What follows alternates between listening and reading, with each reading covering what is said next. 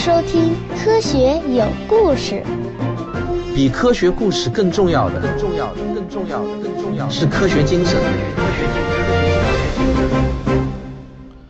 给地球称重方法的启示，依然呢来自那个神一样的人，就是牛顿啦。在自然哲学的数学原理中呢，有一个推论，他说啊，如果在一座大山的山脚下悬挂一根铅垂线的话，那么这根垂线啊会稍稍朝大山的方向倾斜一个微小的角度，这是由于呢铅锤同时受到大山和地球的引力所导致的。利用这个推论，我们就可以用来测定万有引力常数 G 的值，进而呢可以测定出地球的质量。我想请大家复习一下这个万有引力公式啊，两个物体之间的吸引力等于两物体的质量之积除以呢距离的平方，再乘以一个万有引力的常数 G。现在呢，我们考虑三个物体：地球、大山和小球。如果能把大山的质量和铅锤的倾角同时都给精确的测得的话，再加上我们前面谈到过，科学家们呢已经测量出了地球的周长，等于呢就知道了地球的半径。那么我们通过方程要解出未知数地球的质量和引力常数 G 就不是什么难事儿了。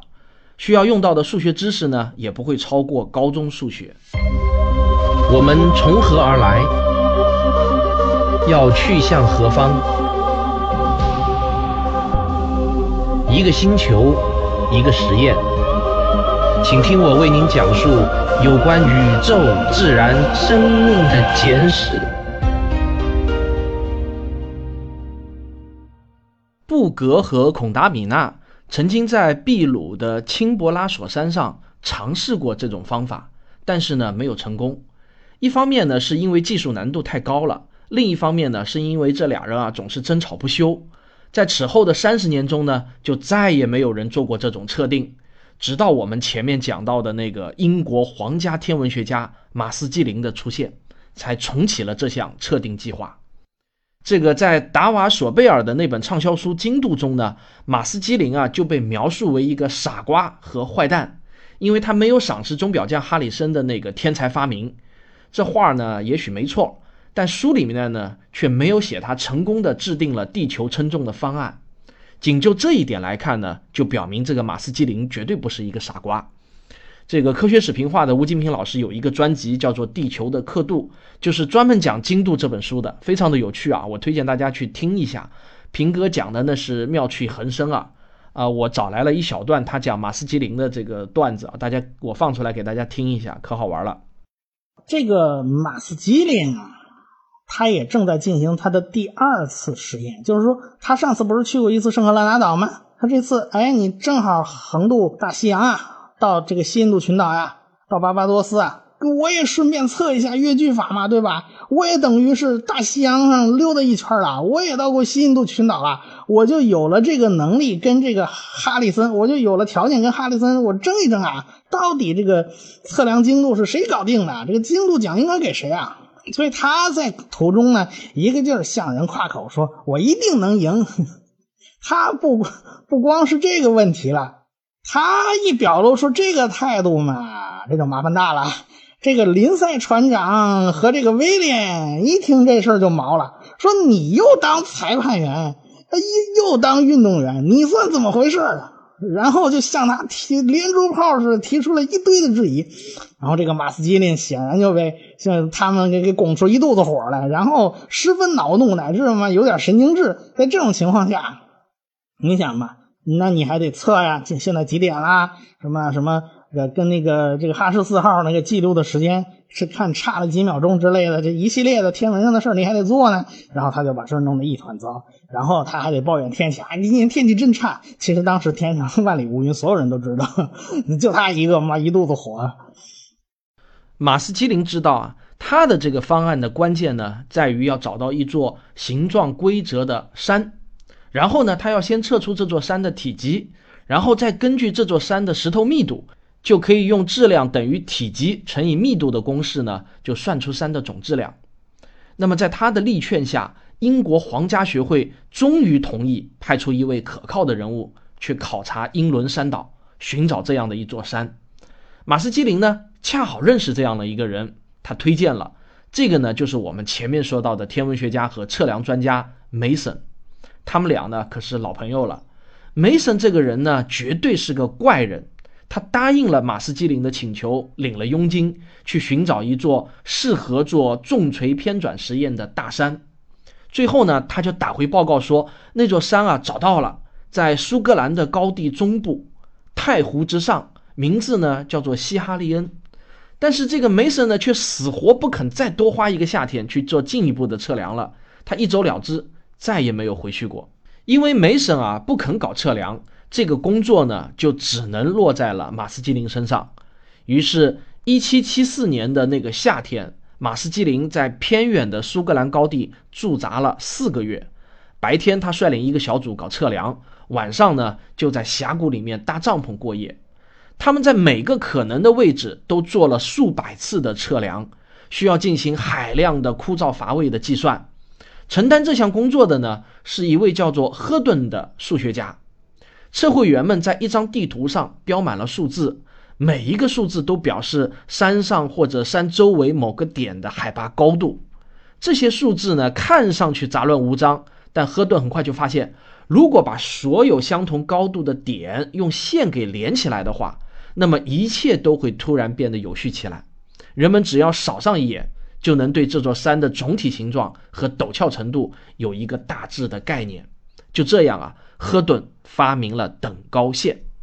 根据西哈利恩山的测量结果，赫顿计算出地球的质量大约为五千万亿吨。不过，我们今天知道这个数字呢，其实远远小于地球的真实质量。但不管怎么说呢，也是当时人类获得的第一个还比较靠谱的数字。有了这个数字，那么太阳系中包括太阳在内的主要天体的质量。都可以利用万有引力公式给推导出来。你看啊，仅仅是这么一个实验，就让我们知道了地球、太阳、月亮、行星以及它们的卫星的质量。此处呢，还收获了等高线。这个夏天呢，也真算是值了。但大家要知道，我们这个讲故事啊，可真是轻松啊，一张口测量四个月就结束了。真在那里搞测量的科学家们，那可是度日如年啊！你想想看，在那样一个炎热的夏天，一个几乎没有人烟的偏远的大山中，连生存都是极其困难的。所以说，十八世纪的科学家们堪称是史上最能吃苦的科学家一代。但是，赫顿的这个结论却并不能让所有人满意。这次西哈利恩实验的不足之处在于呢，山的密度啊是估计的，不是真实的密度。这样山的真实质量呢，也就不可能是准确的。赫顿当时把整座山假定为一块巨大的普通岩石，密度呢，他假定为水的二点五倍。当然，这个假定显然是缺乏充分的证据支持的。这个问题呢，就吸引了一个人的注意。不过，这个人看上去最不大可能会关心这种问题。他的名字叫做约翰·米切尔。约翰这个名字呢，实在是太大众化了，在英国啊，叫这个名字的人那是无以计数的。用我们今天的话说呢，他是个乡下人。你可以想象成他是一个叫阿牛的农民，他住在约克郡的一个叫做桑希尔的偏僻小村里。但就是这样一个人，却被誉为18世纪最伟大的科学思想家之一，受到人们的敬仰。他有很多值得称道的思想。他第一个想到地震。有可能会产生地震波，他还对地球的磁场和重力进行了许多原创性的研究，并且呢，他有一个最大的功绩，就是他教会了赫歇尔怎么制作望远镜。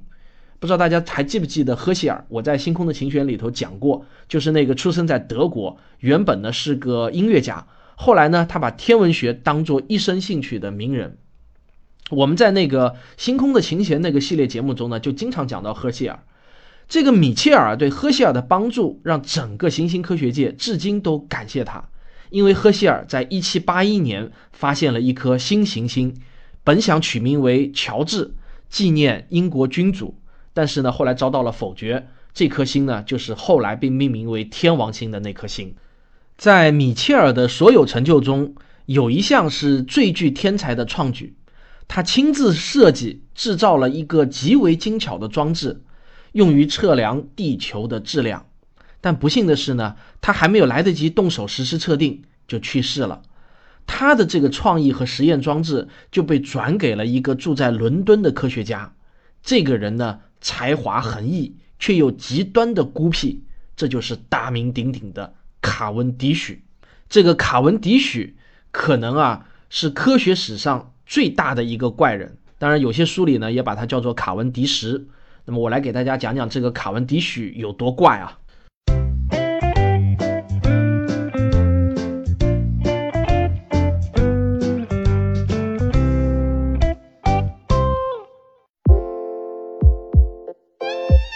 科学有故事的微信公众号和 QQ 群都已经开通了，欢迎大家关注微信公号，获取有关我和节目的最新动态消息。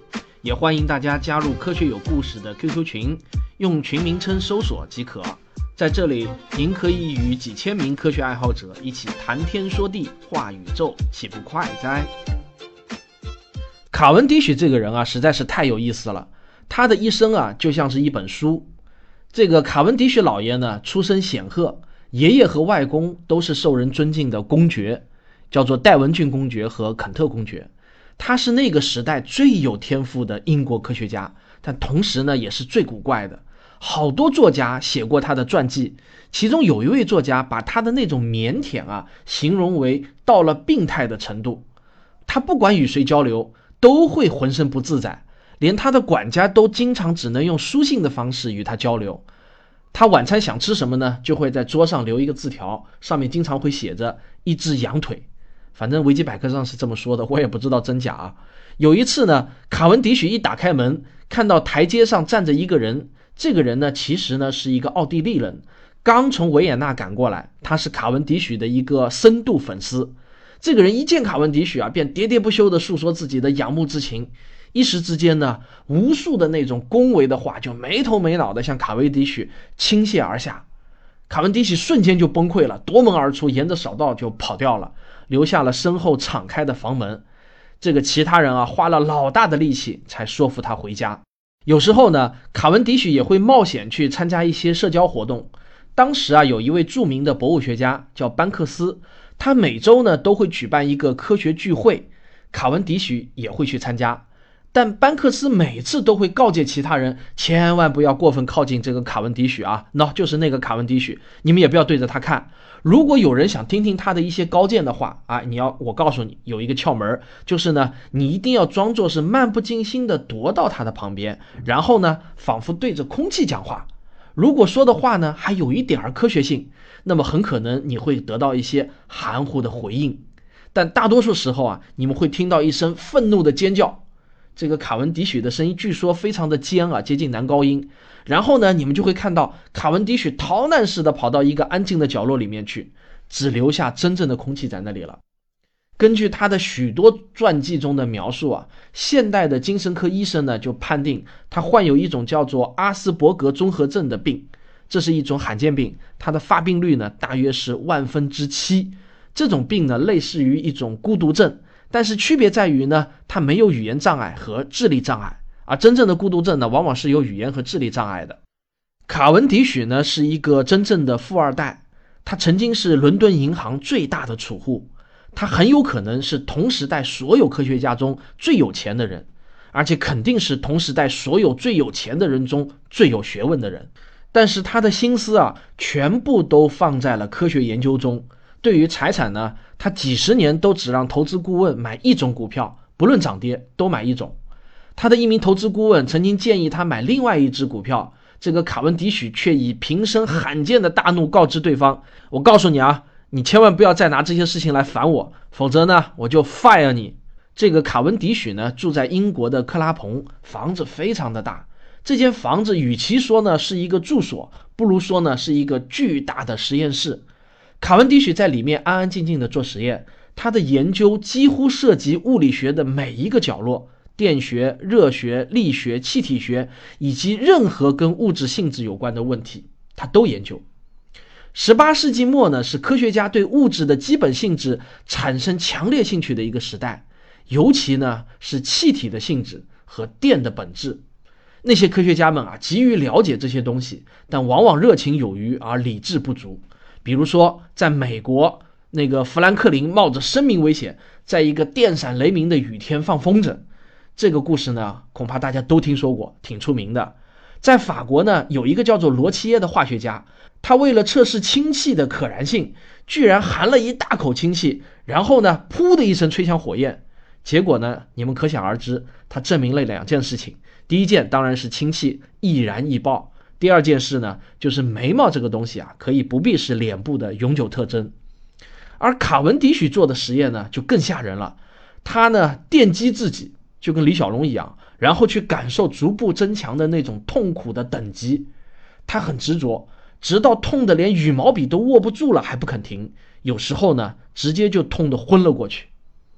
这个我讲到这里啊，我再次提醒收听我节目的小朋友们，请千万不要傻到去模仿的程度啊！别忘了，那都是两百多年前的科学家们干出来的事情。科学的最大特点呢，就是前人已经证实的结论，我们今天啊可以放心的拿来用。不用自己再去研究一番了。在卡文迪许长寿的一生中呢，取得了一连串重大的发现。比如说，他是分离出氢气的第一人，也是第一个把氢气和氧气化合成水的人。但这家伙呢，一生行事怪异，他经常在自己的著作中暗示一些实验结果，但又从不把结果示人，这使得其他科学家都非常的气恼。他的这种遮遮掩掩的行为啊，与牛顿相比，那是有过之而无不及的。他设计的那个研究材料的导电性的实验，超前了一个世纪。但不幸的是呢，直到他的那个世纪都过去了，也没有人知道。事实上呢，直到十九世纪末，卡文迪许的主要成就都不为人所知。当剑桥大学的物理学家麦克斯韦承担整理卡文迪许留下的那些文献的时候，他才发现啊，许多已经归功于别人的成就，其实呢都是卡文迪许首次发现的。我给大家介绍几个啊，比如说卡文迪许发现，至少呢是预见到了能量守恒定律，这个呢也就是大名鼎鼎的热力学第一定律。他把第一类永动机给彻底否定了。卡文迪许的预见比他的正式提出早了半个世纪。还有欧姆定律。这个呢，也是电学中的一个最基本的定律，说的呢是电压和电流成正比关系。道尔顿的分压定律，这个呢说的是在任何容器内的气体混合物中，如果各组分之间不发生化学反应，那么每一种气体都会均匀地分布在整个容器内，它所产生的压强和它单独占有整个容器时所产生的压强是相等的。还有呢，就是里希特的等效比率定律。这个呢也是化学中的一个基本定律，它表明了化合物中各个元素的重量比例与它们以单质形式存在的时候呢是一样的，这是我们列化学方程式的一个基本前提。还有呢就是查理的气体定律，这个定律呢说的是在固定的容积下，理想气体的压强仅与温度相关，而且这个关系呢还是一个线性关系，与它具体是氢气还是氧气等等什么气体啊是无关的。这是所有气体共有的一个属性，还有呢，就是查理的电传导定律啊。不过这个定律说的是什么？我查了好久也没有查到。呃，这个卡文迪许呢还留下了线索，直接导致了惰性气体元素族的发现。其中呢有几种元素啊是相当难以发现的，最后一种元素一直到一九六二年才被发现。除此之外呢，还有很多很多我们听起来非常陌生的各种定律。我在这里呢，也就不一一说了。总之还有很多就是了，都是卡文迪许率先发现的。但所有这些呢，他从来就没有告诉过别人。他呢，总是自己研究完了，放在一边记在笔记里，他就觉得大功告成了。至于别人知不知道，是不是要公诸于世，他完全不关心。麦克斯韦在人生的最后五年呢，一直在整理卡文迪许的研究笔记。刚才说的那些定律啊。大部分都是麦克斯韦在整理笔记的时候惊讶地发现的。麦克斯韦在剑桥大学创立了以卡文迪许名字命名的实验室，这个实验室呢，就是大名鼎鼎的卡文迪许实验室。它可能是不是可能啊？它是全世界最著名的实验室之一，而且呢，它还有着诺贝尔奖获得者摇篮的称号。但我们今天重点要讲的呢，是卡文迪许晚年的最后一个著名实验。那是一七九七年的夏末，卡文迪许已经六十七岁高龄了。我们前文讲到，米切尔仅仅是出于对卡文迪许的敬仰，死后呢留了一个箱子给他。而这个卡文迪许呢，是深度的社交恐惧症患者，几乎是不与外界发生什么联系的。他收到这个箱子呢，自然是十分的好奇。他打开箱子一看啊，发现里面装了一堆的铁家伙。然后呢，他费了老大的力气把它们全部都组装起来之后呢，米切尔的这个仪器看起来就像是一台十八世纪版本的健身器。它是由重锤、砝码、摆锤。轴和扭曲的钢丝组成的，在这台仪器的中心是两个重达一百六十公斤的大铅球，另外呢还有两个较小的铅球悬在两边。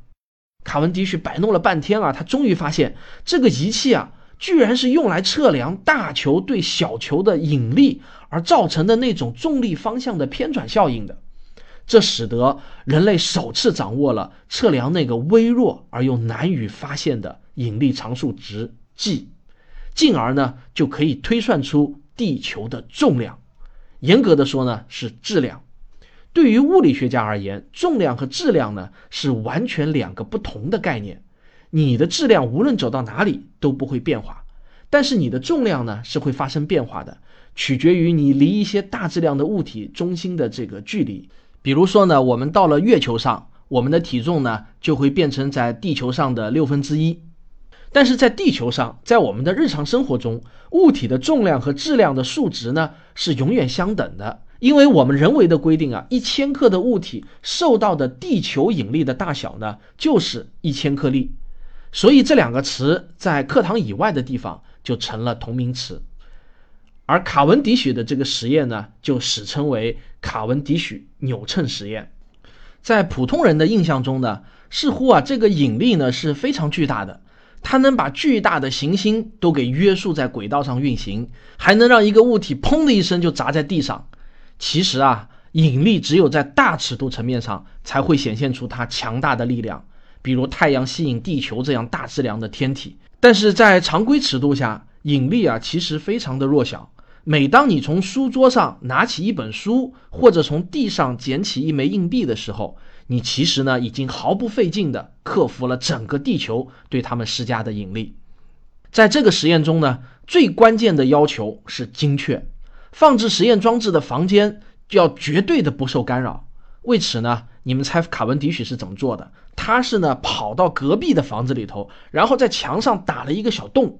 然后呢，再用望远镜来观察那些指针，这是一个精细的、简直令人发指的活儿，要完成十七次精密而又互不关联的测量。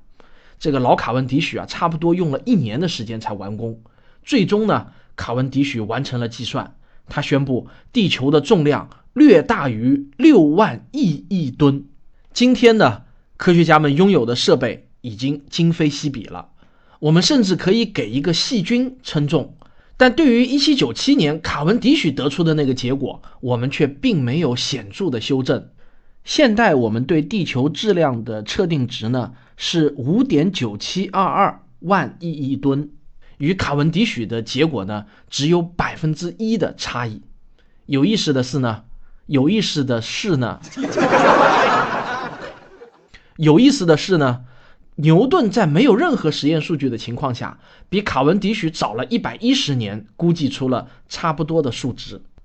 总而言之呢，到了十八世纪末期的时候，科学家们已经非常准确地知道了地球的形状和大小，知道了地球与太阳和其他行星的距离。现在呢，卡文迪许啊，足不出户又给出了地球的重量，所以呢。当时的人们非常的得意，他们自以为已经把整个宇宙尽在掌握了。如果还能把最后一个大问题给搞清楚的话，这个问题呢，就是地球的年龄问题。我们可能会想当然的认为啊，要测出地球的年龄应该是一件挺容易的事情吧，至少不会比测出日地距离更难吧。况且呢，一切必要的研究对象不就在自己的脚下吗？看得见，摸得着。但实际上呢？这个问题才是真正的大难题。人类一直要等到击碎原子、发明电视机、尼龙和速溶咖啡之后呢，才基本上搞清楚了我们赖以生存的这颗行星到底有多大岁数。想要了解测定地球年龄的故事，你就必须跟我去一趟苏格兰，去认识一位才华四溢又和善的人。虽然他的名字知道的人不多，但他却刚刚开启了一门崭新的学科——地质学。科学有故事，咱们下期接着聊。从现在开始呢，只要条件允许，我都会在每个周日晚上的八点到九点半。在一直播上为大家直播录制《科学有故事》的最新节目，然后呢还会抽一点时间与大家做互动交流。好，欢迎大家到一直播上来找我哦。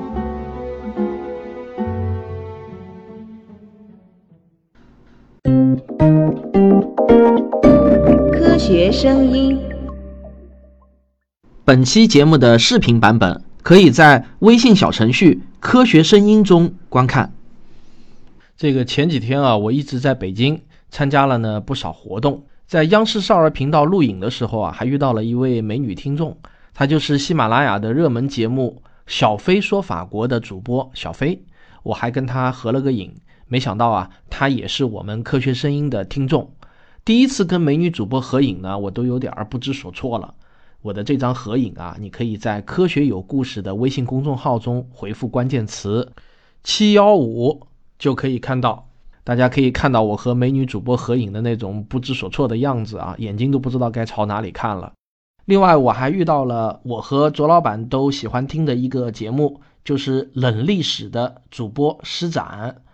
呃，过去呢一直在电波中听到他的声音，这次见到他的人啊，发觉人也长得很帅。在这里呢，也向大家推荐一下这个叫冷历史的节目。另外呢，我要跟大家通知一下我最近的几场演讲信息。六月十四号晚上七点是在绍兴文理学院铁城科教馆演讲；六月十七日下午两点是在贵阳科技馆；六月二十四日是在成都的延吉佑书店签售加演讲；二十五日呢是在重庆经典书店演讲加签售；二十六日呢是在重庆科技馆。那么在成都和重庆的这几次演讲呢，都是我和吴金平老师一起出现的。详细信息呢，你也可以在我的微信公众号中查询到，就是“科学有故事”的微信公众号。好了，那么今天的节目呢就到这里。如果你喜欢我的节目的话呢，请点一下订阅。如果您觉得我的节目对你有帮助的话呢，也可以赞助以资鼓励。好，我们下期节目再见。